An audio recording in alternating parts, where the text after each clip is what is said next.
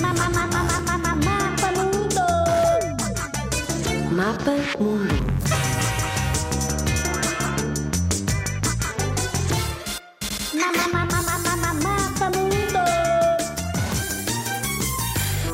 Quinto da população mundial vive na China. Muitos chineses vivem em cidades gigantes. Qualquer pequena cidade, para a média chinesa, tem logo 5 milhões de habitantes, como se não fosse nada. 5 milhões! Metade da população de Portugal inteiro! O novo ano chinês não é celebrado na mesma altura que o nosso, embora os chineses celebrem os dois, o nosso e o deles. Estão sempre em festa. O novo ano chinês começa habitualmente em fevereiro e também é conhecido por ano lunar. É a maior celebração do calendário chinês. Nesta altura do ano, oferecem-se presentes e pequenos envelopes com dinheiro, em especial aos mais novos. Rebentam-se uns foguetes que fazem muito barulho e assiste-se à dança do dragão.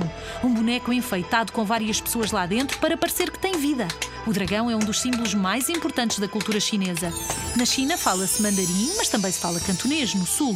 Come-se muito arroz e não só. A gastronomia chinesa é muito rica e variada, tal como noutros países. Muda de região para região.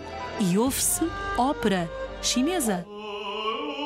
As vozes são um bocadinho estranhas para quem não está habituado, não é? Na ópera chinesa, os atores usam fortes pinturas na cara e máscaras.